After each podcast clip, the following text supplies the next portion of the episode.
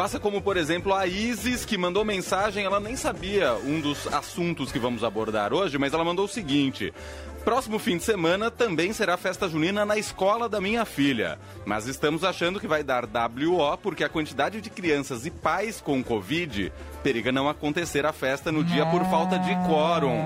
Acho que tem relação com o assunto que a gente vai tratar agora. Exato. Mais educação. Com Renata Cafardo toda quinta-feira, ao vivo aqui no Fim de Tarde Eldorado. Renata Cafardo, repórter especial do Estadão, cobre o universo da educação. Oi, Rê, tudo bem? Oi, tudo bom? Tudo certo. É, o Leandro, boa tarde, ouvintes. E a ouvinte, como chama? Isis? Isis, que falou agora? isso. Fala pra Isis que eu tô, viu, Isis? Tô torcendo pra dar certo essa festa junina. Você vai entender por quê agora que eu vou falar. Então é Tô isso. torcendo pra ter essa festa junina. Principalmente se for em espaço aberto, como normalmente são as festas juninas, né? Espaço aberto, com máscara. Vamos deixar essas crianças se divertirem, terem a primeira festa junina em dois anos? É verdade.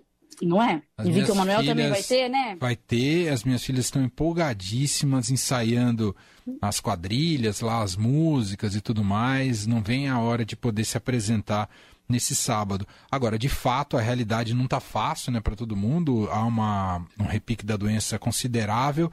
E como é que as escolas estão lidando, pelo que você tem apurado, Rê? Então, né? Estamos aumentando mesmo, aumentando também por causa do frio, não só Covid, né? Como outras doenças respiratórias. Eu mesmo tô com uma, com uma gripe aqui há duas semanas, já testei duas vezes só essa semana e deu sempre negativo. Então, não é Covid. E eu tô aqui mal. A internação de crianças, principalmente, a gente vê nos hospitais, é mais até por outras doenças respiratórias do que por Covid, né? Mas começa a surgir entre os pais essa pressão de novo para as escolas pararem, eu vejo muito como uma pressão dos pais e menos como decisão das escolas, uma decisão autônoma das escolas, para as escolas irem para online, para as escolas suspenderem turmas, para as escolas cancelarem festas juninas, né? Para mim, sabe, é, para quem já me conhece, me ouve aqui, isso é praticamente ina- inacreditável que as pessoas ainda continuem pensando desse jeito depois de dois anos, é, de tanto tempo que a gente teve é, dessas crianças em casa e continuem achando que a solução é penalizar as crianças.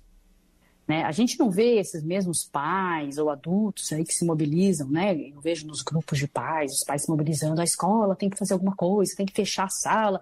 A gente não vê esse mesmo grupo pedindo para o governo limitar o uso de bares e restaurantes, por exemplo, para limitar shows e festas que estão acontecendo aí sem parar, né? Para impedir os adultos de socializarem. Mas para as crianças, sim. Vamos deixá-las em casa que ninguém perde dinheiro, né? Essa é a máxima, né? Como é que pode? Eu, eu soube essa semana de um colégio chamado Chalupe, em Barueri, que já anunciou que a partir de segunda-feira as aulas vão para online. Ou seja, fechou a escola, quer dizer, não é que fechou a escola, vai virar opcional. Então, o pai que quiser, manda a criança para a escola. Quem não quiser, não manda. E aí vai ter aula híbrida. Já anunciaram isso, por Que causa do aumento de casos de Covid. Além disso, né, tem esses. Todas as escolas estão suspendendo turmas. Eu queria contar que nos países desenvolvidos isso não acontece mais, tá? Esse negócio de suspender turma é a exceção da exceção. Na Inglaterra, Alemanha. Eu conversei semana passada com o ministro da Nova Zelândia, o ministro da Educação da Nova Zelândia estava aqui em São Paulo. Eu perguntei exatamente para ele o que acontece em caso de Covid. Porque agora a Nova Zelândia ficou muito tempo fechada e quase não teve Covid lá em 2020, 2021. Agora estão abrindo.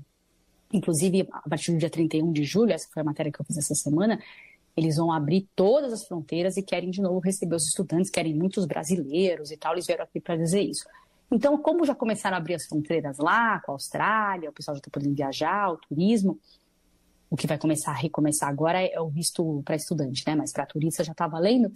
Eles começaram a sentir mais o COVID nas, a Covid nas escolas, que eles não sentiam até então. Então, e qual que é o procedimento lá? Tem uma criança com Covid, as outras se testam frequentemente e o governo dá esse teste. É de graça para as famílias que estão numa sala em que tem uma criança contaminada. Está negativo, continua indo para a escola. Não importa se tem 10 crianças é, positivas, as outras continuam indo para a escola. Né? E é possível fazer aula híbrida com as crianças que ficaram em casa. Quanto que nós não aprendemos né, ao longo da pandemia de colocar as câmeras e tal? Então, ter a possibilidade de quem está bem ir para a escola e quem não está, fica o seu tempo em isolamento em casa. Não precisa penalizar as outras que não pegaram a doença. Então, por que, que a gente não se não mobiliza para pressionar o governo para comprar testes? A gente a está há dois anos e meio falando da importância, da importância da testagem. E, na, e, qual é a solução que a sociedade mesmo encontra? Não é nem o governo, só a sociedade. A solução que a sociedade começa a encontrar e começa a pressionar é fechar a escola de novo. Vamos mobilizar como sociedade para que o governo compre testes para essas escolas. As escolas têm. E as escolas particulares, pelo menos, se, não, se não tiver do governo, porque também tem direito a receber esses testes do governo, mas as escolas particulares, muitas vezes, os pais têm condição de comprar um autoteste, a gente já tem autoteste, então vamos exigir que as crianças sejam testadas de 48 horas em 48 horas para voltar para estar na escola, né? A, a nossa luta tem que ser para garantir essas crianças na escola, a nossa luta não tem que ser para afastá-las da escola mais uma vez, né? Vamos deixar a gente de ir em festa, de ir em restaurante também. Se não está dando para pressionar o governo, então vamos fazer a gente a nossa parte. Né? Já, se está avançando, se está frio, se a vacina não está sendo suficiente, vamos deixar a gente socializar. Mas a escola tem que ser o mais importante, pelo amor de Deus. Né? Sem assim, dúvida. Assim, é, é uma coisa que é, é surreal. Tem dados. Desculpa, você quer fazer uma pergunta? Não, não, é, pode completar, pode completar, desculpa, Rei. É, e, e além, do, além disso, qual é a situação nas escolas? Os protocolos são super frágeis, né? Não tem um protocolo nacional que diga tem que fazer isso. Esse da Nova Zelândia eu perguntei, é nacional, obviamente. Tudo bem que é um país menor, mas é um protocolo nacional não tem sequer um protocolo estadual direito ou municipal. O ex-secretário Rocieli Soares, antes de sair, disse que não era mais para suspender turmas, que era para testar, testar, ver os sintomas, não era para ter esse negócio de suspender. Ninguém quer saber de isso. O, o, município tem um protocolo muito atualizado, que fala em suspensão de 14 dias, não está nem mais em, não tá nem em 7, que é o atual. Né? As escolas particulares fazem o que querem, a partir de pressão dos pais, então, algumas falam que vai fechar com 25% dos casos, outras com três crianças. Como é que a gente vai acreditar em protocolo que muda toda hora? Que vai ao sabor do, da, da, da, pressão do pai. Se tem muito pai pedindo para suspender, a suspende. Se não tem, não suspende, porque os pais ficam nessa. As escolas ficam nessa onda de querer atender os pais. Né? Então, já que não dá para a gente confiar nesses protocolos, a gente tem que ter uma defesa clara, né? que é ter as crianças na escola. E como que a gente vai fazer isso? Né? E, e, essa defesa tem que ser um pressuposto de tudo. Né? E daí a gente tenta arrumar outras soluções quando a gente tem essa defesa como pressuposto. E aí, para quem ainda duvida do porquê dessa defesa, eu quero trazer mais uma vez alguns dados importantes que foram constatados é, nos, no último ano de defasagem de aprendizagem das crianças brasileiras. Tá? Vamos ver primeiro São Paulo. Língua portuguesa, para vocês terem uma ideia, nos testes que foram feitos em São Paulo. É, as crianças de língua portuguesa do terceiro ano, né, adolescentes do terceiro ano do ensino médio, voltaram ao cenário, ao que elas sabiam em 2013, para você ter uma ideia. Regrediram. Nossa. Quatro em cada dez estudantes hoje têm conhecimentos abaixo do básico em língua portuguesa, que é isso que tinha em 2013 e nós voltamos agora no fim de 2021. Em matemática, a gente identificou o pior índice em 11 anos em 2021 por causa da pandemia. Para você ter uma ideia, esses estados de língua portuguesa do aluno que está no quinto ano, por exemplo, é como se ele soubesse o que se sabia no terceiro ano. Ele está no nível adequado do terceiro ano. No nono ano, ele está no nível adequado do sétimo ano. Regredindo, então, dois anos o que se sabe. E no Brasil, o número de crianças de 6 a 7 anos que não sabem ler e escrever cresceu 63,3%, 66, desculpe, 3% em dois anos. Eram 1,4 milhão de crianças que não sabiam ler antes da pandemia. Agora já são 2,39 milhões de crianças de 6 a 7 anos. Entre os mais pobres, esse percentual subiu de 33% para 51% das crianças de 6 a 7 anos que não sabem ler e escrever.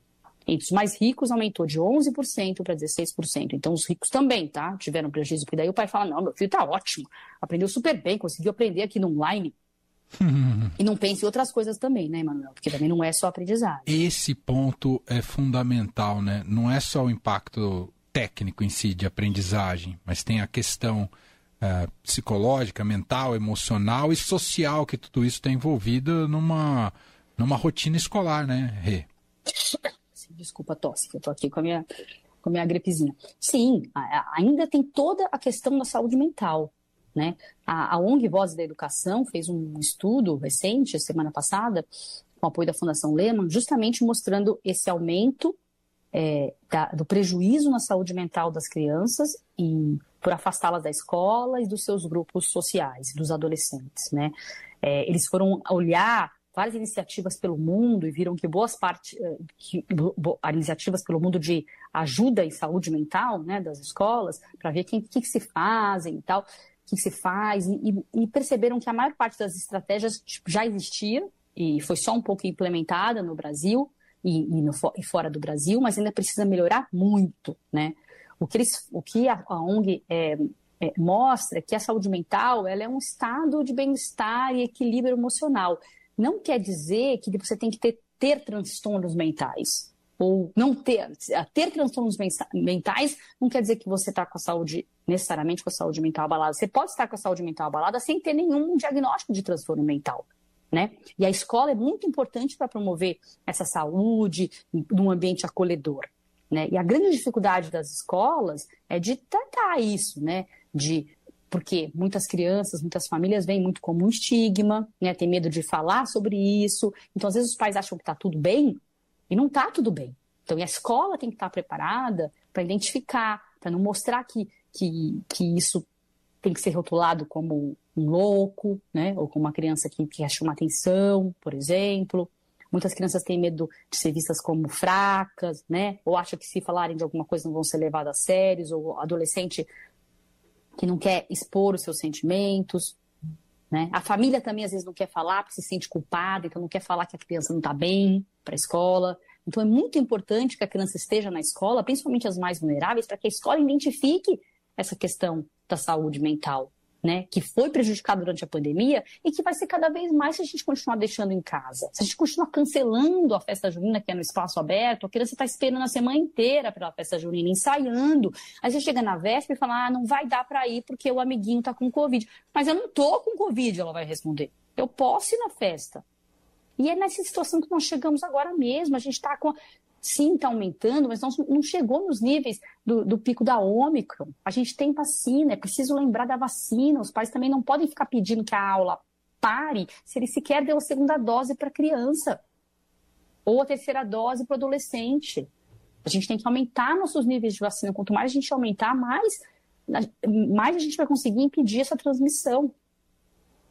Assim, o que, o que me incomoda, muita gente tem uma luta errada, né? A luta não pode ser essa. A luta tem que ser pelas crianças. É isso. Né?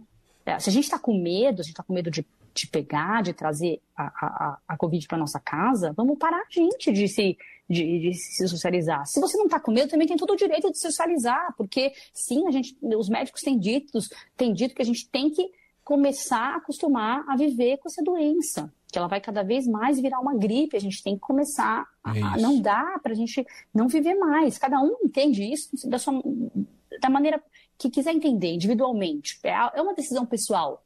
Agora, não é uma decisão pessoal defender que a escola pare. Isso não é uma decisão pessoal, isso é uma decisão de governo, uma decisão de Estado, uma decisão que implica na, na, na, nas próximas gerações no desenvolvimento do nosso país e de cada criança como indivíduo sabe? É quase uma afronta, é uma afronta ao direito da criança de ir para a escola, que é constitucional. Uhum.